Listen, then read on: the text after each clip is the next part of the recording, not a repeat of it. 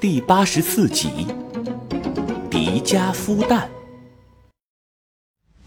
千岁，我也是个宝宝，你如果喜欢宝宝的话，应该喜欢我才对呀，这个逻辑没问题吧？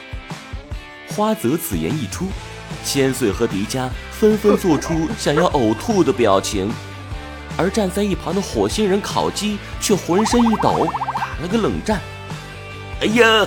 花泽，我发现你似乎有一种魔力。魔力，看来你也被我的魅力深深的吸引了。其实刚才我肚子有一点饿的了，可是你一说话，我就觉得自己已经饱了啦，甚至还有一点想要把早上吃的饭都吐出来的感觉。你说神奇不神奇？嗯，你这是夸我吗？可是，我从前从来没有这种感觉啊！大长老，你有过吗？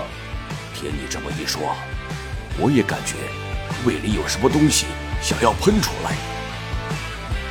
鸡哥，长老，你们的这种感觉叫做恶心反胃。原来如此，感谢你啊，华哲，你让我们火星人增加了一种新的感觉。可是你的这声感谢，越听越别扭呢。忽然，大长老伸手朝上面一指：“你们看，一颗蛋落下来了。”迪迦抬头一瞧，只见永生树上一阵金光闪过，金光之中跳出来一个黄金色的蛋。那颗蛋从树叶上跳到了树枝上，从树枝上又跳到了树干上，似乎正在寻找一条路下来。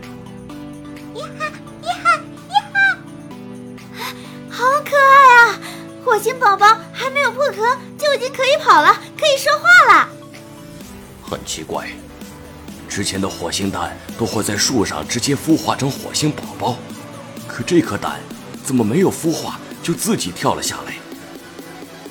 说话间，那颗蛋已经跳到了众人面前，大概有篮球那么大。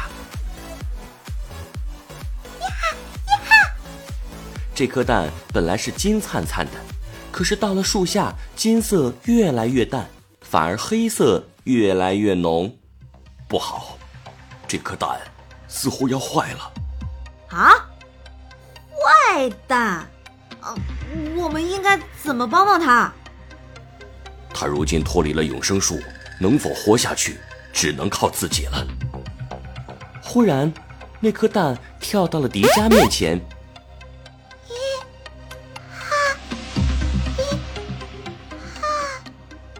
迪迦，这颗蛋似乎在和你说什么？啊！迪迦虽然听不懂火星蛋想要表达什么，但还是轻轻地伸出右手，想要去触摸面前的火星蛋。可还没摸到，火星蛋忽然一跳，竟然自己跳进了他的怀里。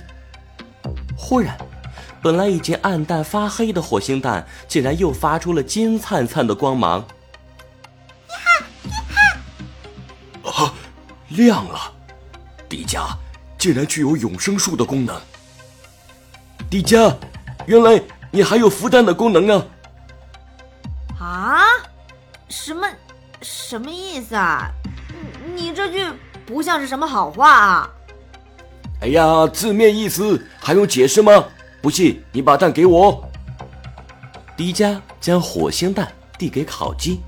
可是火星蛋一接触到烤鸡的手，金色光芒忽然消失，又变得又黑又暗。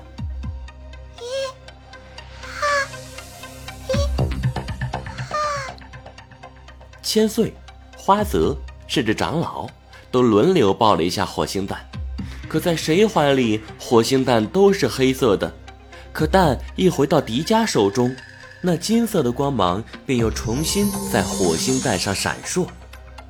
太神奇了，迪迦竟然可以孵我们火星的蛋，真是人才啊！长老，我们火星人不用担心绝后了。为什么我不可以啊？如果火星宝宝破壳，就会认迪迦当妈妈了。我好嫉妒你啊，臭迪迦！